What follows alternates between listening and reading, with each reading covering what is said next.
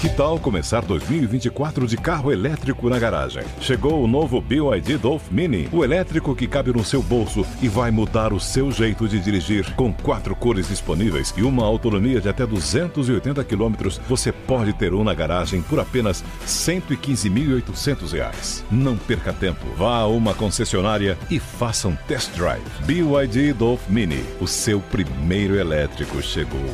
No trânsito, escolha a vida jovempan.com.br. Aqui você tem voz. O ônibus que eu ando tá pior. A praça do meu bairro. Eu não aguento mais. Aqui, São Paulo é sua. Porque os problemas da cidade têm solução. O seu problema é nosso problema. Na Jovem Pan. Ligado na cidade com Fernando Martins.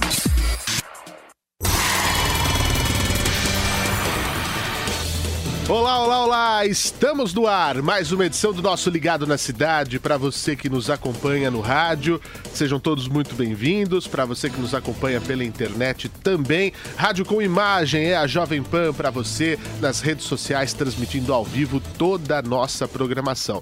Sim, hoje é terça-feira, dia 31 de julho de 2018, mais um mês que vai se encerrando e nós estamos aqui reunidos para fazer uh, você ter voz. É a Jovem Pan abrindo espaço para o ouvinte, para a prestação de serviço, para o direito do consumidor, serviço público, etc. Pode participar, pode entrar em contato conosco. Acesse também pelo site jovempan.com.br, acompanhe o nosso programa em todas as plataformas digitais, aplicativo da Jovem Pan e muito mais. Estamos só começando, aqui você já sabe, né? Eu sou Fernando Martins e sempre, sempre, sempre o seu problema é nosso problema. Participe e envie sua denúncia. Fale sobre problemas relativos a serviços públicos e direitos do consumidor. Pelo WhatsApp da PAN, 931 17 0620. 931 17 0620. Envie fotos, vídeos e áudios contando o que está acontecendo na sua rua, no seu bairro, na sua cidade. Ao vivo, durante o programa, participe pelo telefone 28709707. Interaja também pelo Twitter, arroba Portal Jovem Pan, a hashtag Ligado na cidade. Estamos esperando a sua mensagem. Você, você, você. Ligado na cidade. Muito bem, eu reforço o nosso pedido para que você envie vídeos, envie a sua participação, eh, contando qual é o seu problema, o que está acontecendo na sua rua, na sua cidade, no seu bairro. Insisto e repito, por favor, grave, pegue o seu celular, a, a, qualidade do celular não interfere, não importa, o registro da imagem que é importante. E grave. Olha, Fernando, aqui está acontecendo isso, isso e isso no meu bairro, nós estamos é, sem zeladoria, nós estamos sem asfalto, nós estamos sem iluminação, aqui no hospital não tem remédio, não tem médico, enfim, aquilo que estiver acontecendo, nós vamos aqui pela Jovem Pan ser o porta-voz do seu problema. Nós vamos levar o seu caso adiante para que você tenha o seu direito respeitado e a sua garantia como cidadão de que tem aquilo que você precisa para a sua qualidade de vida, ok? Eu conto com a sua participação. Mande pra gente fotos e vídeos contando o que está acontecendo. Afinal de contas, a Jovem Pan é rádio com imagem. Envie pelo nosso WhatsApp, que é o 931 17 0620 ou ainda pelo nosso e-mail ligado na cidade arroba jovempan.com.br. Eu conto com você e dessa maneira que a Jovem Pan se põe à disposição para te ajudar, tá bom? Olha, gente, um recado importante porque nessa terça-feira, 4 horas da tarde, a equipe de comentaristas da Jovem Pan vai analisar os principais pontos da entrevista de Jair Bolsonaro ao programa Roda Viva, que teve grande repercussão nas redes sociais. Sob comando de Silvio Navarro, Denise Campos de Toledo, Joel Pinheiro da Fonseca e Felipe Moura Brasil, todos juntos debaterão uh, na Jovem Pan News a partir das 4 da tarde. Ó, Fica ligado porque esse debate também vai ser transmitido pelo canal da Jovem Pan no YouTube e também pelo aplicativo da Pan. Então, ó, terça-feira hoje, quatro da tarde, a análise completa da entrevista do candidato do PSL, Jair Bolsonaro, à presidência da República, no Roda Viva e toda a repercussão, com o nosso timaço aqui da Jovem Pan. Combinado? Eu espero você. Vamos para nossa informação do dia, porque o Detran, Departamento Estadual de Trânsito de São Paulo, está alertando você eh, que nos ouve por conta de golpes na internet que estão usando, acreditem, perfis falsos do atual diretor-presidente do órgão, Maxwell Vieira, que inclusive já entrevistamos aqui na rádio. Segundo o Detran, por meio das redes sociais, veja como você tem que estar atento. Alguns estelionatários estão oferecendo supostas soluções envolvendo CNH, quitação de multas e serviços de veículos em nome do Maxwell Vieira. Para quem nos acompanha pela internet, tem até a, a um print uh, de um perfil da rede social dizendo que pode fazer esse serviço, contratar direto com ele. O que é um absurdo, né? Uma coisa dessa. É, é, é, um, é um estelionato. Fiquem alertas, isso tudo é furada. Já foi registrado o boletim de ocorrência pela Polícia Civil, as autoridades estão investigando os responsáveis para que sejam penalizados. Se você fez alguma coisa, pagou uh, por conta desse perfil, procure a polícia para você uh, não acabar perdendo dinheiro. Os criminosos que estão por trás disso têm que ser presos, punidos. No Facebook e no site, o Detran mantém uma página oficial. Apenas esse é o canal para se tirar dúvida de como realizar o serviço nas unidades aqui no estado. E olha, o motorista que optar por qualquer outra ação não oficial também pode ser responsabilizado criminalmente. Não vai fazer nada errado, hein? As denúncias podem ser feitas por meio do site webdenuncia.org.br. Você entra nesse site, clica no link ouvidoria para não correr risco. E também, claro, qualquer cidadão pode denunciar no 181 do Disque Denúncia da Polícia, da Secretaria de Segurança Pública. O sigilo é absoluto sobre essa situação, tá bom? Ligado na cidade, com Fernando Martins. Olha, fazia um bom tempo que a gente não tinha reclamações desse tipo e também com essa empresa, mas alguma hora sempre surge algum empecilho e a companhia em questão é a Eletropaulo. O problema é o seguinte: o Daniel mora na Pompeia e veio se queixar conosco das constantes quedas de energia que ocorrem no local, principalmente quando chove. E ele disse que bairros próximos ao dele também sofrem com esse tipo de queda. Vamos conferir o que, que ele tem uh, a dizer pra gente. Diz aí, Daniel. Entre as 10h30 de ontem e 5h30 da manhã de hoje, ficamos sem abastecimento de energia elétrica. Acontece que toda vez que chove, ficamos sem, sem energia elétrica. A essa Eletropaulo já foi acionada diversas vezes, porém não vejo por parte deles nada, nenhum trabalho sendo feito para mitigar, para mitigar o problema. Gostaria de pedir ajuda de vocês para, me, para ajudar a todos os que moram na região para que não sejam mais impactados por qualquer tipo de chuva que caia, para que fiquemos sem eletricidade. É uma situação bastante complexa, né, Daniel? Essas quedas recorrentes não podem continuar acontecendo. Eletropaulo, nós vamos entrar em contato, vamos conferir o que vem ocorrendo lá na Pompeia e outros locais de São Paulo que também estão sendo afetados. Eletropaulo sempre nos é, responde com bastante rapidez em relação a esses casos é, e a gente espera ter uma solução para você, viu, Daniel? Obrigado pela confiança em mandar a sua demanda aqui para o nosso Ligado na Cidade. Bom, Agora nós vamos com o nosso companheiro Tiago Muniz, que ele está no link ao vivo, porque tem novidades. A Prefeitura apresenta hoje um balanço Secretário? das vistorias feitas em prédios eh, que passavam por ocupação aqui na cidade de São Paulo. Porque amanhã completa três meses da queda do edifício do Largo do Paissandu, onde nós tivemos registros de mortes, pessoas desaparecidas, e uma situação como essa não pode continuar na cidade de São Paulo. Tiago Muniz uh, vai atender o nosso chamado agora. O que, que nós podemos falar sobre essa questão que a Prefeitura apresenta, Tiago? Bom dia a você. Bom dia, Fernando. Bom dia a todos. Nós falamos da Prefeitura de São Paulo. Estamos aqui com o secretário municipal da Habitação de São Paulo, Fernando Chucre, que apresentou há pouco os números de uma, um balanço de vistorias em 75 prédios, dos quais 51 estavam efetivamente ocupados e três vão ser interditados. Nós estamos com o secretário Fernando Chuc. Secretário, três desses prédios vão ser interditados efetivamente, porque não tem a menor condição para que as pessoas permaneçam morando lá, correm risco de fatos como os que ocorreram no edifício Wilton Paz de Almeida. É isso, bom dia. Bom dia, é exatamente isso. Esses edifícios, a prefeitura não identificou a menor possibilidade de tomar nenhuma medida que impedisse que aquelas famílias é, estivessem em altíssimo risco no caso de incêndio, no caso de algum problema, de perder inclusive suas vidas. Então, nesses casos, a opção da prefeitura foi pela desocupação imediata, interdição e desocupação imediata dos edifícios. Agora, secretário, nós temos, dentre esses prédios que os senhores vistoriaram, 27, se não me engano, que ainda não vai ser possível que o poder público faça alguma intervenção, porque há questões burocráticas. Mas, nesse meio tempo, o que pode ser feito para resolver essas questões, para que a prefeitura ou então o proprietário privado atue e que essas pessoas que ocupem esses edifícios estejam com segurança, não estejam sujeitos a mais uma tragédia? É, só fazendo um ajuste, não é uma questão burocrática. O município, nesse relatório, ele identificou claramente quais as medidas têm que ser adotadas em cada um dos edifícios para que se reduza o risco da permanência daquelas famílias naquele local até que seja dado um encaminhamento definitivo para aquele edifício. Então, o problema é que em muitos desses casos, a maior parte desses casos, são edifícios privados. Isso quer dizer o seguinte: é, o município tem a restrição no caso de ser uma ocupação, onde o proprietário está questionando via justiça, por exemplo, a permanência das famílias naquele local, existe a restrição do município intervir, inclusive com algum tipo de investimento.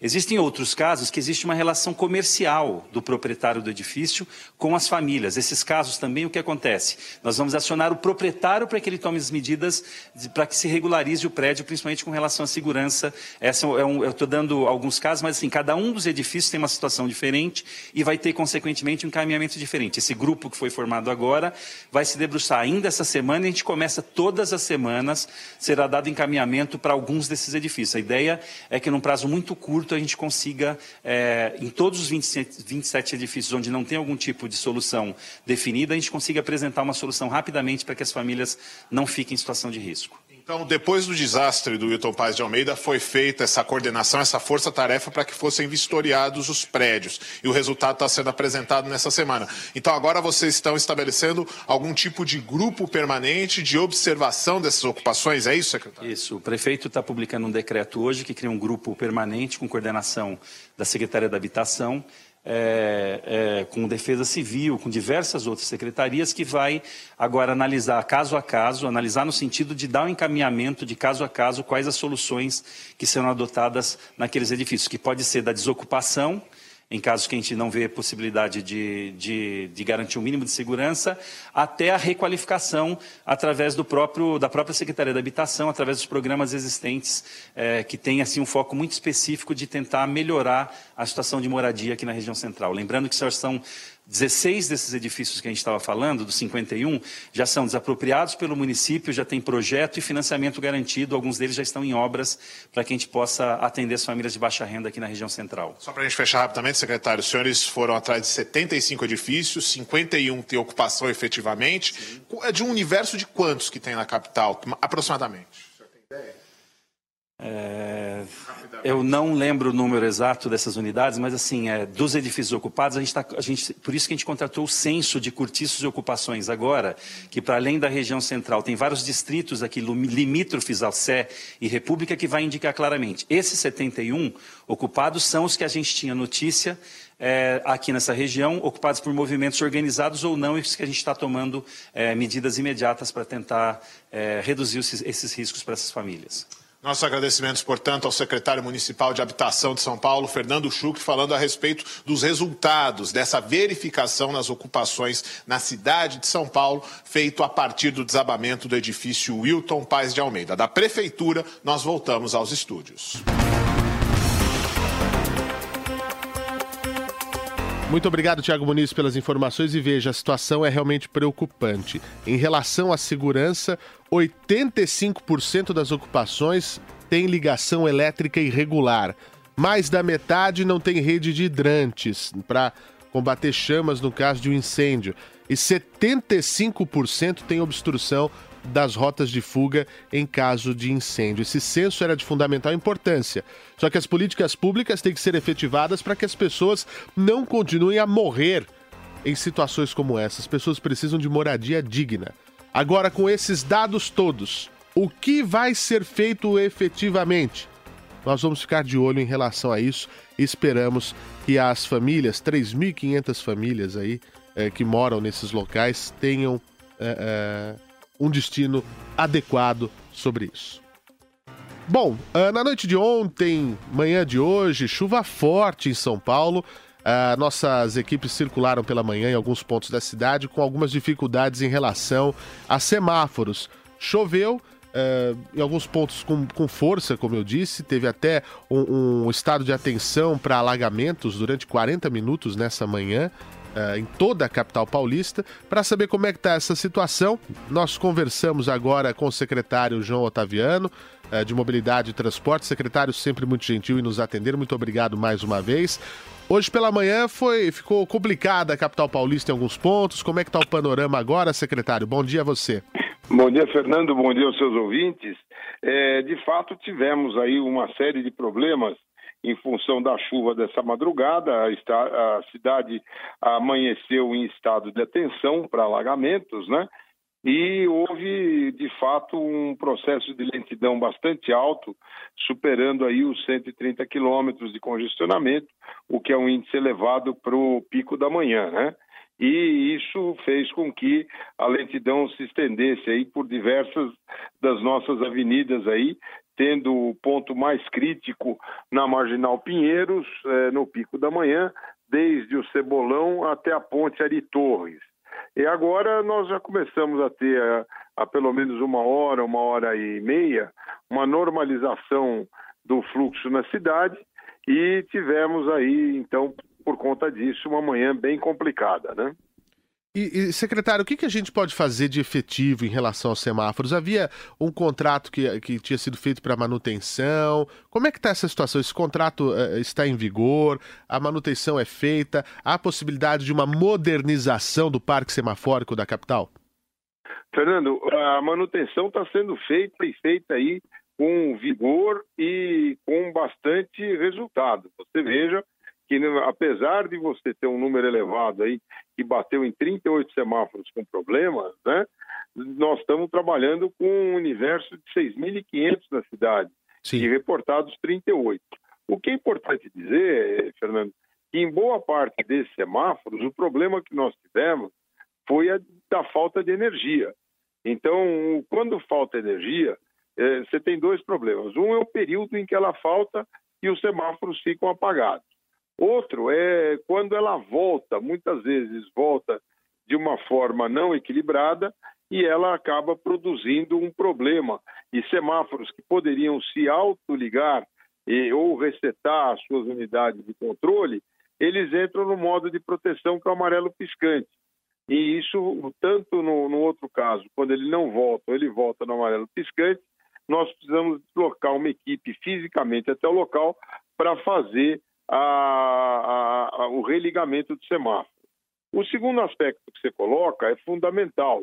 Há um interesse total em uma determinação dessa administração de que nós consigamos aí colocar uma nova plataforma tecnológica para atender a rede semafórica da cidade, de maneira que esses problemas desse controle à distância, o controle remoto do, da rede semafórica, possa ser exercido tanto que foi feito aí um, uma proposta, abrimos um espaço para uma PPP dos semáforos.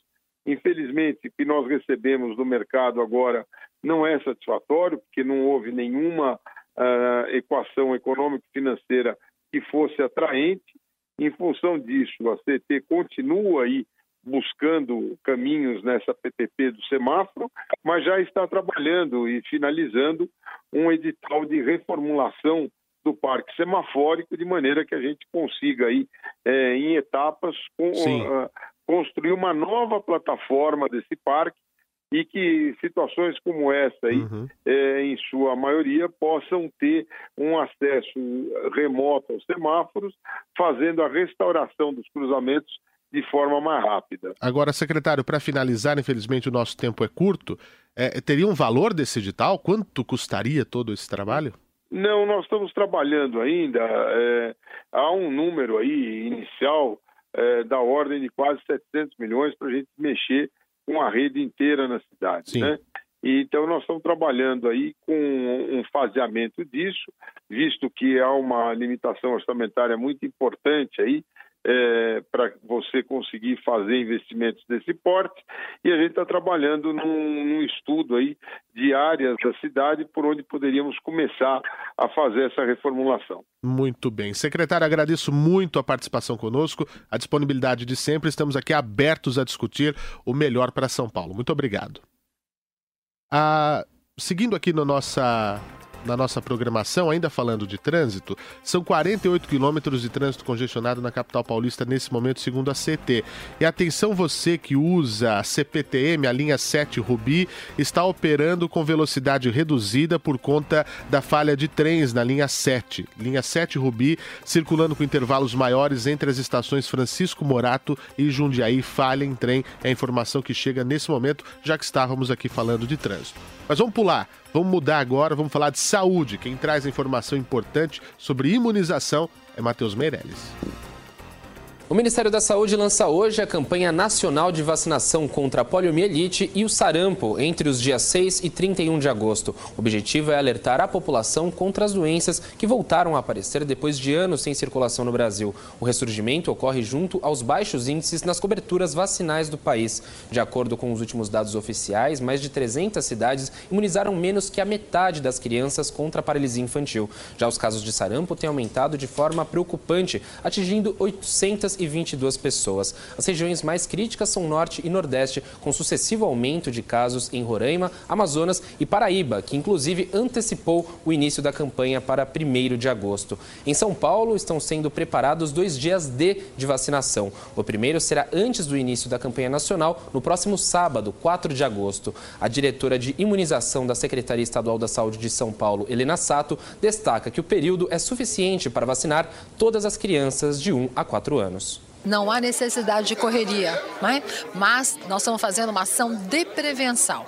Então, neste momento, estaremos vacinando as crianças, repetindo, de 1 a 4 anos de idade, contra a paralisia infantil e contra o sarampo. E por que focamos nas crianças? Pois sabemos muito bem que se essas crianças que ainda não estão protegidas adequadamente se infectarem contra o vírus, se infectarem pelo vírus do sarampo, por exemplo, elas terão sim o maior risco de evoluírem com complicações, como pneumonia e algumas crianças com complicações neurológicas. Helena Sato diz que o Estado conta com a participação das famílias para garantir o sucesso da campanha. Atualmente, a cobertura vacinal de poliomielite em São Paulo é de 70% e de sarampo de 74,3%. A meta é vacinar 2 milhões e 200 mil crianças de 1 a 4 anos de idade em todo o mês de agosto.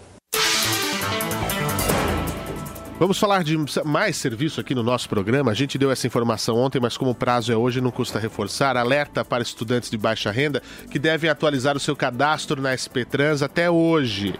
Para manutenção da gratuidade, o estudante ou alguém que more com ele com mais de 16 anos deve levar obrigatoriamente o CPF ou o título de eleitor originais, além dos documentos relacionados de todas as pessoas que moram na casa: RG, CPF, carteira profissional, título de eleitor, certidão de nascimento ou casamento além da declaração escolar de todas as crianças e adolescentes que estudem e comprovante de residência com o CEP o mais recente possível. As entrevistas para conseguir o benefício são realizadas nos Centros de Referência de Assistência Social. Para saber onde tem um, acesse o site sptrans.com.br barra CRAS, C-R-A-S, ou entre em contato com a Central 156. Para alunos de nível superior, participantes do ProUni, FIES, cotas sociais e Bolsa Universidade, não é necessário fazer a entrevista, já tem direito ao benefício direto. Estudantes da rede pública dos ensinos fundamental, médio e técnico profissionalizante também estão isentos, tá certo? Olha, para quem tem plano de saúde sabe como é que a situação é difícil, né? A ANS voltou atrás sobre a polêmica dos reajustes. É com você, Afonso Marangoni. A Agência Nacional de Saúde Suplementar revogou nesta segunda-feira a resolução sobre mudanças no sistema de cobrança de planos de saúde. A norma de junho deste ano, que vinha gerando polêmica, estabelecia novas regras para planos com coparticipação e franquia. A resolução normativa 433 de 2018 estabelecia parâmetros em que os consumidores poderiam pagar até 40% de coparticipação em procedimentos de saúde. Na reunião, o relator da proposta, Rodrigo Aguiar, destacou que a medida não foi bem aceita pela população. Embora tenha se debruçado sobre diversos estudos e envidado tantos esforços com o objetivo de editar um normativo que ampliasse as proteções e promovesse ao consumidor e promovesse maior bem-estar à sociedade, a INES deve reconhecer que, ao ser aprovada e publicada, a RN 433 causou grande apreensão na sociedade, que não a recepcionou da forma positiva como se esperava.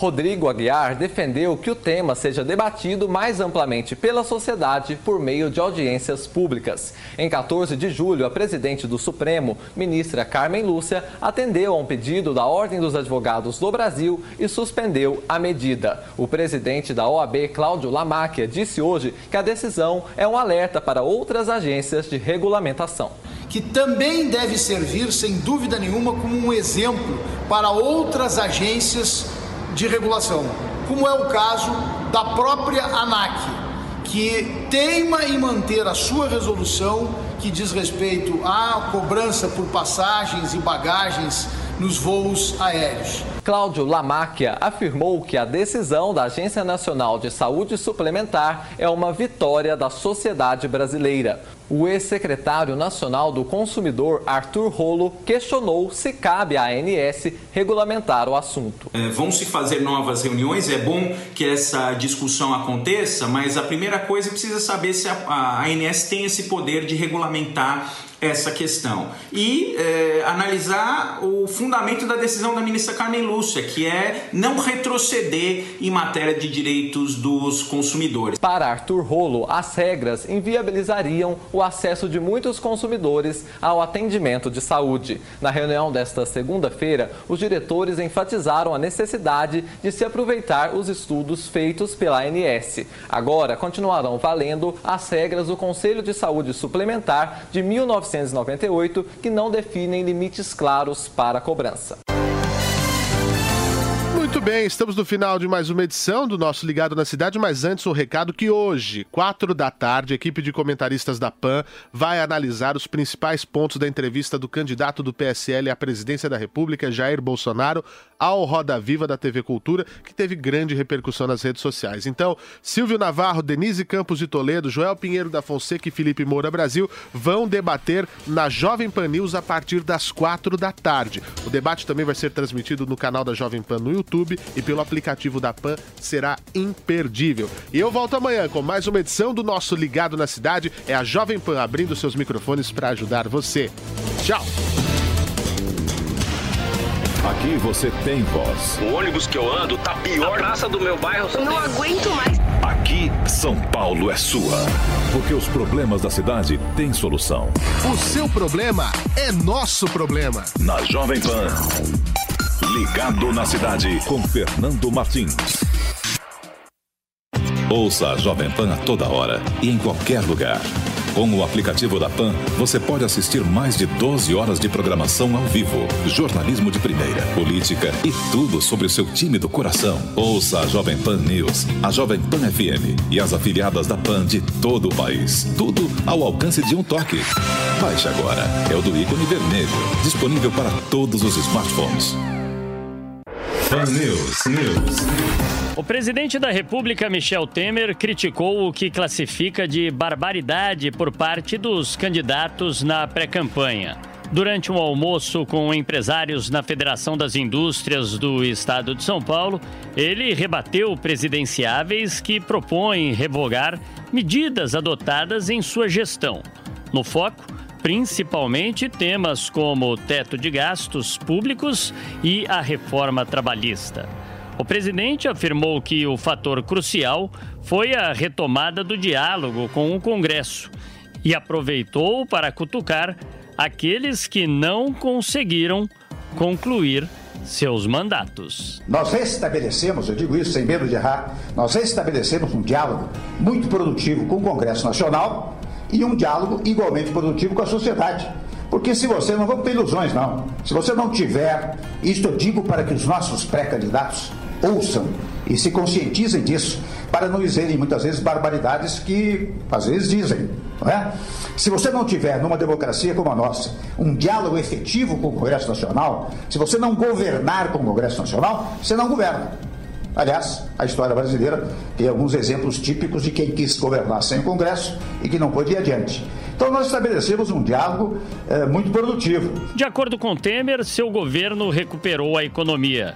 Ele acrescentou que sua gestão é baseada em medidas de concepção radicalmente opostas à gestão anterior de Dilma Rousseff. Jovem Pan News. Jovem Pan.